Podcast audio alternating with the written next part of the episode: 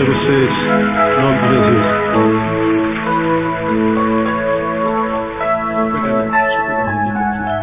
2 Timóteo capítulo 4.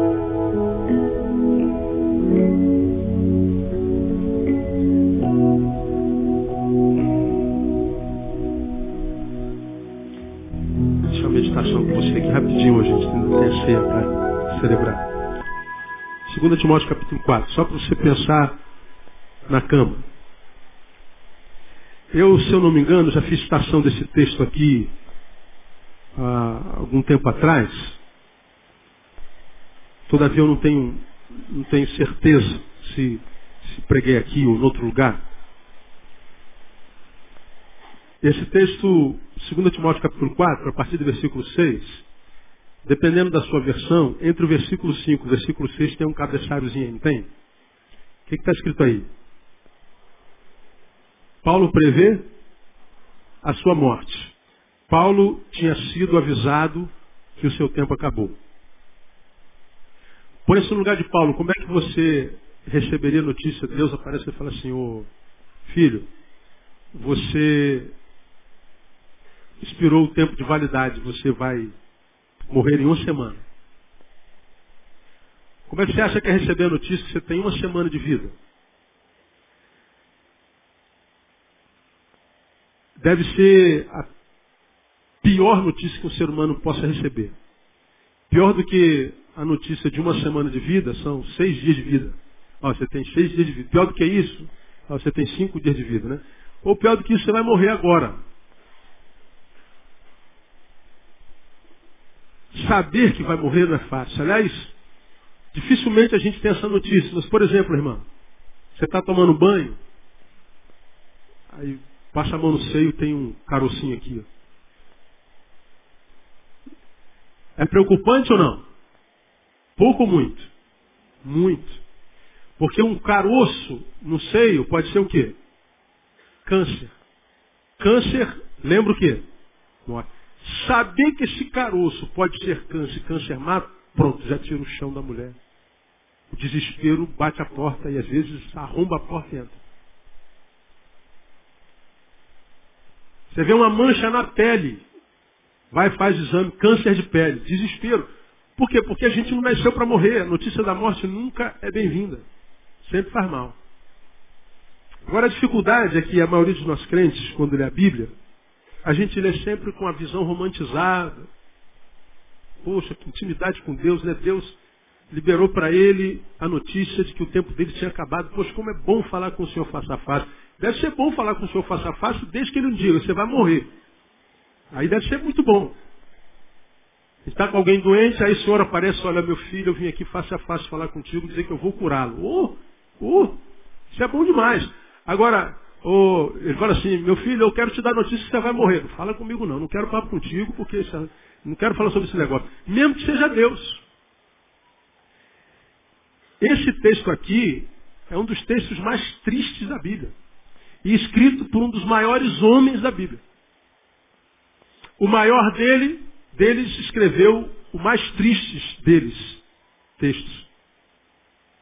Esse texto aqui é uma uma declaração de dor da alma de um apóstolo que chegou ao fim, como chegou, mesmo tenha vivido como viveu. Paulo viveu e foi o maior deles, mas morreu de forma triste e solitária. Triste e solitária. E eu tenho dito por onde passo, ministrando a pastores, que eu queria muito viver como Paulo, mas eu não queria nunca morrer como ele. Porque o que esse texto fala é sobre como Paulo acabou. E ele acabou muito triste. Para você ter uma noção do contexto, Paulo aqui está preso. Ele foi condenado a uma prisão domiciliar porque era velho. E sobre que acusação? Alguns meses atrás ele foi preso pelos sumos sacerdotes, foi levado ao Sinédrio, só para relembrar você. E lá no Sinédrio ele é acusado de heresia. Ele tenta se defender de que ele não era pregador de heresia, o sumo sacerdote dá um soco na boca dele, ele sente a pancada, fica com raiva e diz, Deus te ferirá a parede branqueada. E alguém diz assim, ousas amaldiçoar o, o sumo sacerdote? Ele, poxa, eu não sabia que ele era sumo sacerdote. Eu retiro o que diz. Porque na cabeça de Paulo, é, amaldiçoar um sacerdote, mesmo que o sacerdote seja safado, é perigo. Então ele retira, mesmo tendo sido agredido por um sacerdote do capeta. Aí o sacerdote tenta acusá-lo de heresia, ele não consegue, não tem recurso. E o que, que ele faz? Ele manda Paulo para o governador Félix. Governador, nós prendemos esse camarada, esse camarada não tem caráter, fica pregando heresia a respeito de um Jesus que não existiu, que diz que é rei, que não sei o quê. Félix pega Paulo, interroga Paulo no heresia, quando descobre que Paulo é romano, mas também tem a cidadania judaica, portanto é judeu e romano. Diz assim, eu não vou tocar no cidadão romano, mas nem morto, eu não vejo heresia nesse cara ele manda de volta Paulo para o Sinédrio, o Sinédrio não sabe o que, que faz com ele, porque não podia tocar no cara. E aí o Sinédrio apela para Festo, porque nesse ínterim, Festo substitui Félix no poder, e ele manda para Félix, para Festo com a mesma acusação. Festo interroga, descobre que o cara tem dupla cidadania, eu não vou tocar nesse homem porque esse homem não cometeu crime nenhum. E ele então manda Paulo de novo para o Sinédrio, ninguém quer tocar em Paulo, porque Paulo não tinha que ser acusado. Aí manda um Paulo para o rei Agripa. Rei Agripa faz a mesma coisa, interroga o cara, não encontra nada nesse homem. Vou tocar nesse cara porque o cara tem dupla cidadania, esse homem não tem pecado nenhum. E também não toca em Paulo. Aí Paulo cansa de ficar sendo jogado para lá e para cá. E ele apela para César. Ele é posto no navio cheio de bandidos e vai para as águas e em direção ao imperador, aí o barco tem aquele, aquele naufrágio, e pessoas iam pular do barco, ele falou, ninguém pula, porque Deus me apareceu essa noite dizendo que ninguém vai se perder se ficar no barco. Agora, se sair, eu não me responsabilizo. Ninguém saiu do barco, e a despeito do, do, da, da, tempestade, todos chegaram à ilha, o barco se despedaçou, diz Atos dos Apóstolos, mas ninguém se perdeu. Quando chega em terra, uma serpente morde a Paulo. Aí fala assim, pô, esse cara deve ser bandido mesmo, cara, porque esse cara escapou do naufrágio desse. Chega na terra, uma serpente morde ele, pô, é muito, esse cara, isso é maldição. Aí está todo mundo olhando para Paulo, daqui a pouco ele começa a inchar, vai ficar, ficar branco, vai começar a tremer, vai ser envenenado, vai morrer. E Paulo faz a, a, a fogueira e pega um peixe, faz o peixe, come, todo mundo olhando para ele, esperando ele começar a babar. E estão me olhando por quê, cara? Não aconteceu nada com Paulo, esse cara é filho de Deus mesmo, esse cara deve ser um santo. Paulo chega a César, em César ele é condenado à prisão domiciliar. Aqui ele está preso domiciliarmente, porque viram que ele não tinha, na verdade, acusação, mas para fazer política ele foi condenado a uma prisão domiciliar. Aqui ele está preso numa casa que não é dele. E aqui ele escreve a carta a Timóteo e se despede. Porque ali na prisão domiciliar ele recebe de Deus a revelação que o tempo dele na terra acabou. E ele escreve assim no versículo 6: Quanto a mim já estou sendo derramado como libação, e o tempo da minha partida está próximo. Aí ele pronuncia sua célebre palavra: Combati o bom combate, que mais? Acabei a carreira e guardei a fé. E a gente, toda vez que lê esse versículo, lê sempre poeticamente: Acabei o bom combate, aleluia. Acabei a carreira, glória a Deus, e aleluia, guardei a fé. A gente acha isso lindo lendo isso na vida dos outros. Mas que Paulo está dizendo é o seguinte, eu combati um bom combate, é, lutei pra caramba, fiz quatro viagens missionárias, visitei todos os continentes, não havia avião, não havia nada, não havia carro. Trabalhou pra caramba e foi um combate tremendo, muita vitória. A carreira dele acabou e no final tudo que ele tem é fé, nada mais. Nada. Ele não está se vangloriando. Ele está fazendo uma revelação. E a gente vê isso muito claramente no restante do texto. Desde agora, a coroa da justiça me está guardada, a qual o Senhor justo juiz me dará naquele dia, e não somente a mim, mas também a todos que amarem a sua vinda. Ele está escrevendo a Timóteo. Aí diz assim, Timóteo, procura vir ter comigo breve. Se ele tivesse preso hoje, ele não ia escrever uma carta nem com essa linguagem coloquial. Procura vir ter comigo breve. Não, ele ia pegar o celular. Ô Timóteo, está onde, brother? Eu estou aqui, pastor. Vem aqui me ver, cara. Eu estou sozinho, estou preso, tem ninguém aqui. Você tem como vir aqui me ver? Estou com saudade, estou precisando ver gente, estou precisando estar com alguém. Procura vir ter comigo, vem logo, mas vem correndo. Aí ele continua escrevendo. Por que, que ele queria ver Timóteo? 10. Porque Demas me abandonou, tendo amado o tempo presente. Foi para Tessalônica. Crescente, foi para Galácia. E Tito, para Dalmácia. Só Lucas o quê? Está comigo. Então ele está dizendo, Timóteo, vem me ver, cara, porque Demas me abandonou. Crescente foi para Galácia, o outro foi para Dalmácia. Só está Lucas comigo. Então vem me ver. Estou sozinho. O Senhor me disse que a minha carreira acabou. Meu futuro é morte, morte iminente.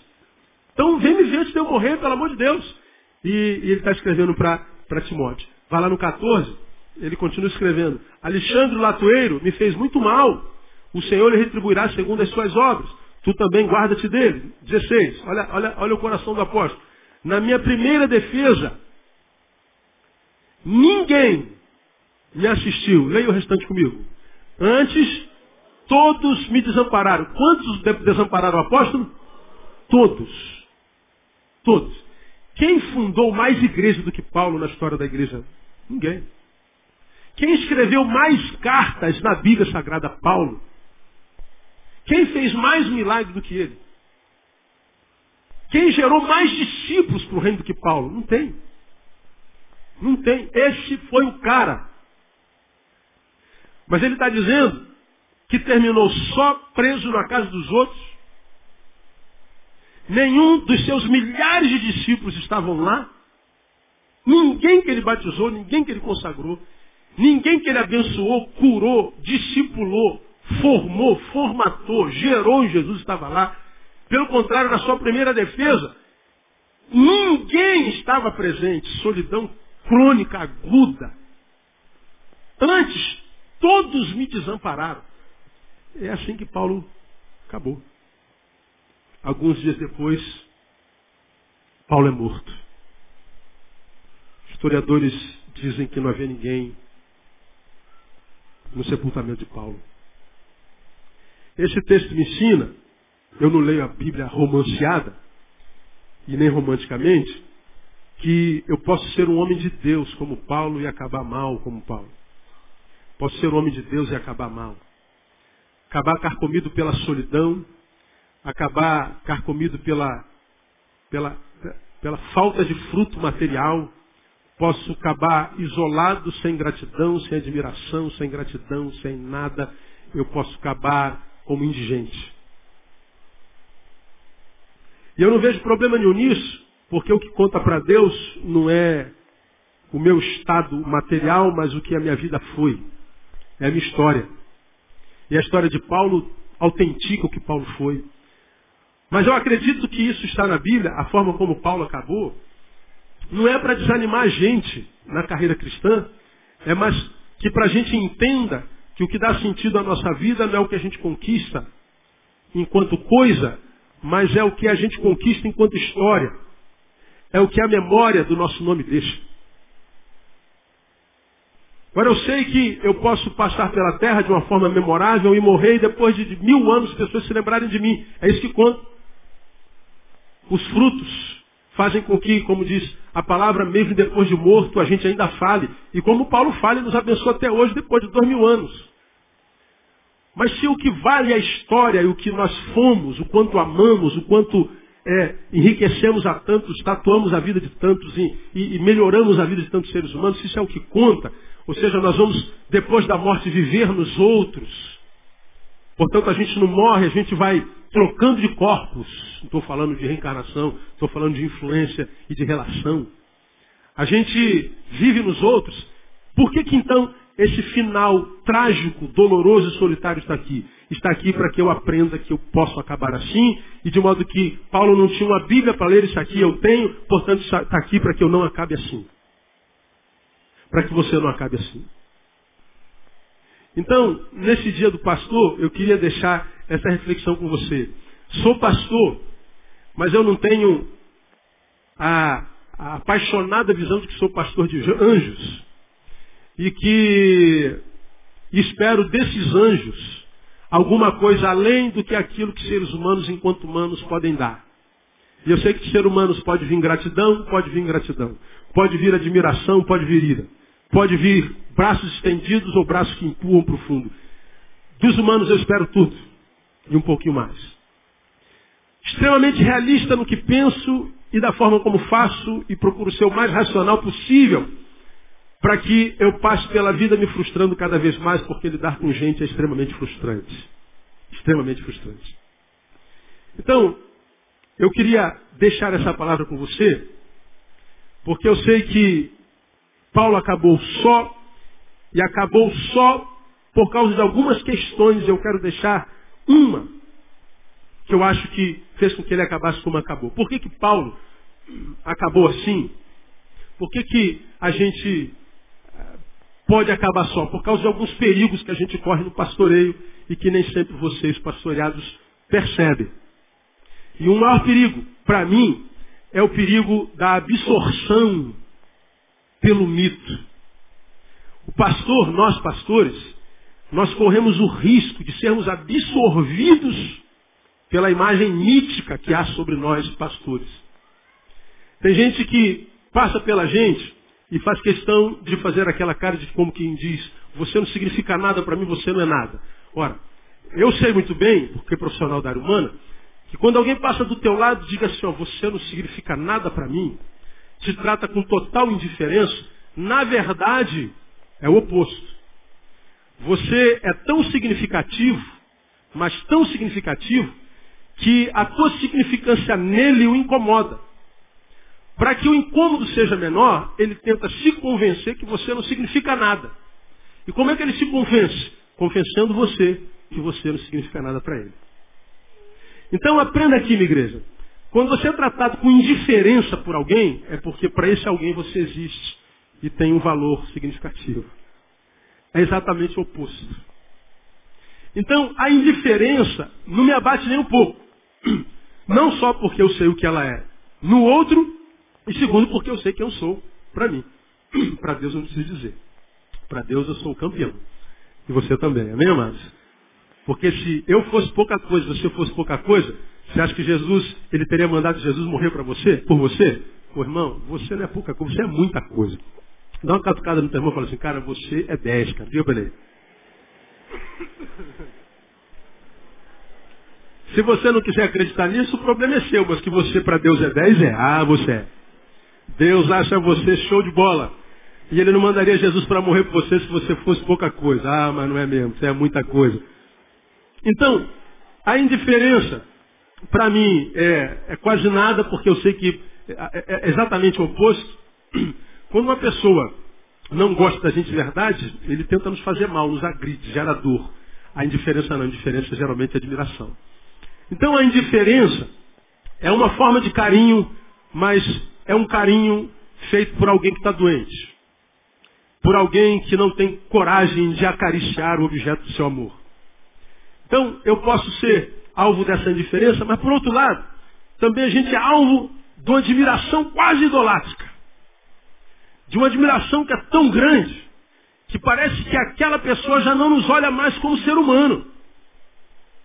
Pô, já teve gente, amados, que, que chegou perto de mim, não, não aqui na igreja, aqui já aconteceu algo parecido, que a gente vai, vai pregar nesses lugares aí fora, Aí a gente você vê, fujo de televisão, fujo de mídia, fujo de, de, de rádio. Ah, ninguém precisa conhecer a minha cara, a minha voz é mais bonita que a minha, minha cara, não é? Então, co conheça a minha voz, é melhor, né? conheça o meu conteúdo e não a minha imagem. E, e eu fujo disso tudo para que a minha imagem não chegue na frente da minha mensagem. Não é à toa, não. Você pega os pastores famosos que você conhece, você os conhece por quê? Estão pagando na, na, televisão a sua própria imagem, o seu programa. Então estão lá na televisão, você está. Agora, quais são as obras? ministeriais, locais, individuais que você conhece deles? Quase, quase nada. Que você conhece é do anúncio pago na televisão, no rádio. Tira a televisão e o rádio, desaparece no meio da massa. Como a gente idolatra a imagem, não feito, porque nós não somos reflexivos, nós vivemos esse sistema idolátrico. Eu tento viver no oposto dessa cultura evangélica de autopromoção, de mídia, de imagem. Eu prefiro o som. Prefiro o áudio. Então, às vezes, eu chego em lugar, já teve lugar que gente, quando chegou perto de mim, descobriu que era eu, desmaiou. Oh, meu Deus. Eu falei, gente, como, como é que pode um negócio desse? De um lado, você fala assim, poxa, isso é admiração. Não é admiração, não. Isso não é admiração. Essa visão de mim é uma visão tão adoecida como daquela que tenta tratar com indiferença e nem sabe que está adoecido. Então nós corremos o risco, vou explicar a vocês, da absorção pelo mito.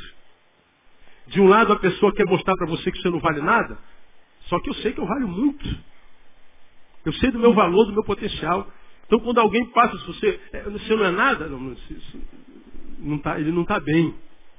Então essa visão de mim é uma visão distorcida. Agora, quando o outro chega perto de mim, cara, com medo, como muitos aqui têm de chegar. Não,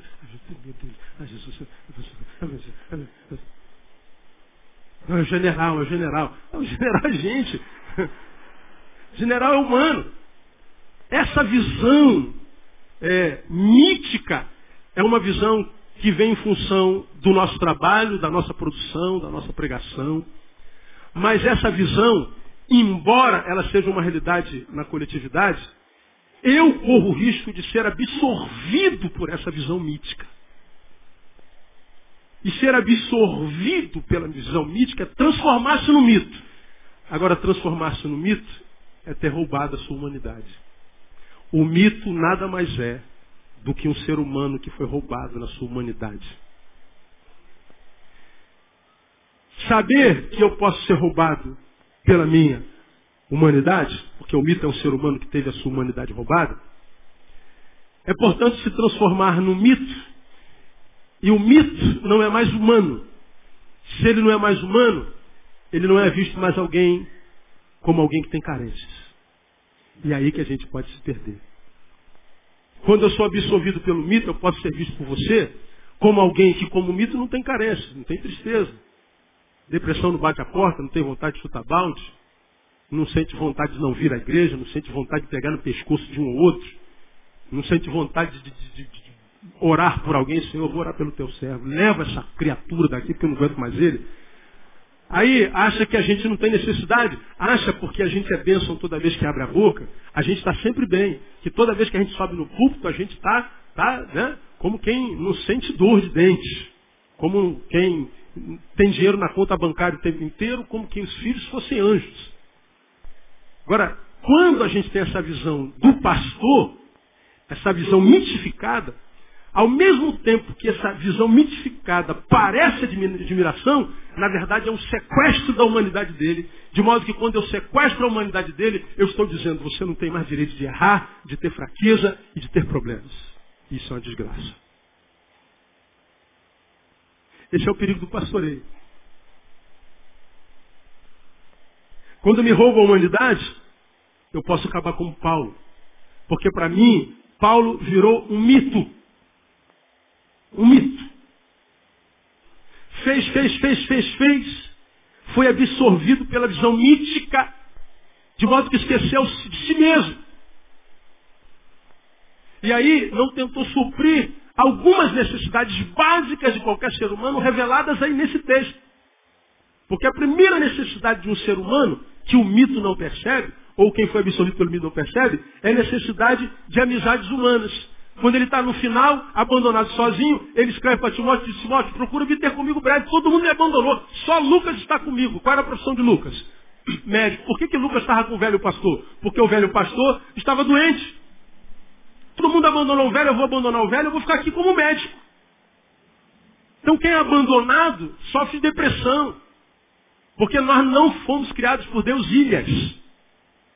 Nós somos criados para relacionamento. Não é bom que o homem esteja só. E o pastorado é uma, é uma, é uma posição extremamente solitária.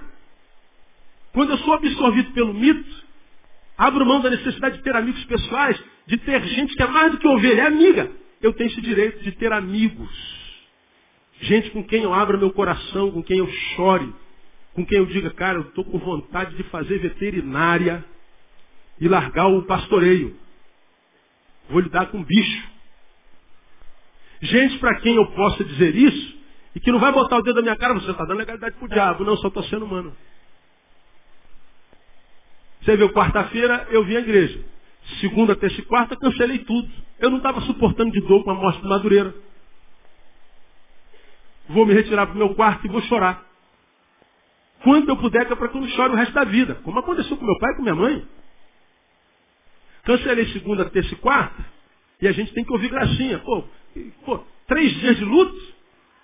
Porcaria de pastor é esse? Ah, vai para se catar, irmão. Falei, não atendo e não atendo mesmo. Ah, mas eu estou precisando, procura outro pastor. Procura outra igreja. Suma daqui. Eu estou sendo humano e se não gosta de pastor humano, o problema é seu. Escandaliza vocês, escandaliza? Problema de vocês também. Porque quando eu vendo a imagem que está sempre tudo muito bem, eu estou alimentando o mito, eu quero que o mito se cate. Não abro mão da minha humanidade porque humano foi o que Deus me fez. Deus poderia ter me feito um jumento. Poderia ter nascido uma minhoca. Mas Deus me fez humano, então você é humano. Poderia ser um robô. Deus me fez humano, é tudo que eu tenho que ser. Agora, na figura pastoral, por causa da absorção mítica, eu posso ser roubado na minha humanidade e tem que estar bem o tempo inteiro. Eu não estou bem. Eu vim quarta-feira porque tem coisas na vida que precisam ser feitas. Se eu pudesse, eu não vinha quarta-feira também não. Agora, esse risco é uma realidade. Por que, que eu ministro isso? Para que você entenda que pastorar é uma benção, mas não é simples. Nós precisamos da nossa humanidade, tempo pessoal. Já tive vezes, eu vou para a academia todo dia, de manhã até nove horas ninguém me encontra. Eu sou meu, não compartilho com ninguém mais. Então me permita me curtir. E saímos da academia, fomos num, comprar fruta lá no, no, no, Como é o nome que vende fruta? É o que mesmo? Sacolão, sacolão. Ah, hortifruti estrangeiro. Aí eu estou passando no corredor de, de, de, de short, de tênis e camiseta. Aí alguém passa no corredor fala assim, nove e meia da manhã de bermuda.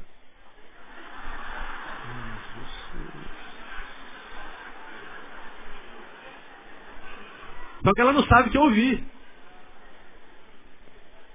Aí eu falei assim, rapaz, não vou ficar quieto, fiquei quieto. Agora veja, não me atinge por quê? Eu acordo às sete, não tenho hora de dormir. Teu expediente dura de oito às cinco. Cinco horas você não tem compromisso com mais nada. Eu trabalho de manhã, de tarde, de noite. Segunda, terça, quarta, quinta, sexta, sábado, domingo. Eu ouço problema de manhã, de tarde, de noite. Além de ter os meus problemas, os problemas da minha filha, o problema da minha mulher, o problema da minha casa, o problema como cidadão. Eu não tenho horário. Ninguém liga para tua casa três horas da manhã, quatro horas da manhã e passa a madrugada contigo no telefone. Então se eu tivesse bermuda duas horas da tarde, o problema era meu também. Eu explico isso aqui para vocês entendam para que a gente caminhe com entendimento, caminhe, caminharão dois juntos se não estiverem de acordo, né? porque nós corremos o risco de sermos absolvidos pelo mito. Mito precisa de amizade. Paulo não teve. Paulo foi pastor, foi ministro, foi curador, foi restaurador, foi autoridade espiritual, mas não foi humano na sua plenitude depois da sua conversão. Veja lá. Uma outra necessidade que revela aqui, necessidade de provisão física. Lá no 13 diz assim, quando vieres, traze a capa que deixei em Troade. Que capa é essa? A capa que o cobriu da chuva, que o abrigou do frio e que o abrigou do sol. Provisão física. Provisão física, eu preciso de comida, preciso de lazer. Então preciso ir para cinema, preciso ir para teatro, preciso dormir fora, né? preciso viajar, preciso de congresso, preciso de passear com um cachorrinho, preciso de, de, de, de almoçar com as minhas filhas, como qualquer ser humano. Isso não é um, um, prazer, não. Isso é uma necessidade existencial. Isso é um cano de descarga. Paulo trabalhou, trabalhou, trabalhou, trabalhou, trabalhou. Eu quero trabalhar muito, mas eu quero viver enquanto vida houver em mim. Eu não quero morrer antes da morte chegar. Eu não quero terminar em cima de uma cama, travado. Porque eu tentei viver a vida dos outros, que, embora outros não quiseram viver suas próprias vidas. Então eu digo, não engano ninguém, não morro por ninguém, porque Jesus já morreu. Jesus já morreu por vocês, eu não preciso morrer, eu quero viver. Se a gente não pode viver, cada um vai do seu lado. Eu acho isso muito simples e honesto. Necessidade de provisão física. Termino. Paulo está falando que tinha necessidade de suprimento, de provisão intelecto espiritual. No mesmo versículo 13, ele diz assim, quando vieres traz a cabo que deixei em trono, na casa de carro, e os livros, especialmente os pergaminhos. Ele está falando, eu preciso de cultura. Eu preciso de saber, de entender, de estudar. Isso tudo, irmão, vai trazendo vida para a vida de quem está vivo. Porque quem só trabalha não vive completamente. Quem só vive de zoação e lazer não vive completamente, é parasita. Quem só vive para si virou ilha, não tem por que Deus abençoar com vida. Porque Deus nos abençoou para que sejamos bênçãos. A vida só desenvolve no encontro. Quem vive para si não vive, existe. E se diz que é feliz assim, mente. De modo que você está mentindo agora até para si. Você é uma farsa, não mais para os outros. Você é uma farsa para si. Porque a minha vida só encontra sentido quando eu me encontro com a vida de alguém. E a vida desse alguém, depois de mim, melhora. Aí a minha vida tem sentido de ser. Por que, que a minha vida vale a pena? Porque eu me esbarro com gente que depois de mim melhorou. falei, pô, então é legal esse negócio. Eu vejo algo de mim nele. É assim que a sua vida se transforma numa vida legal.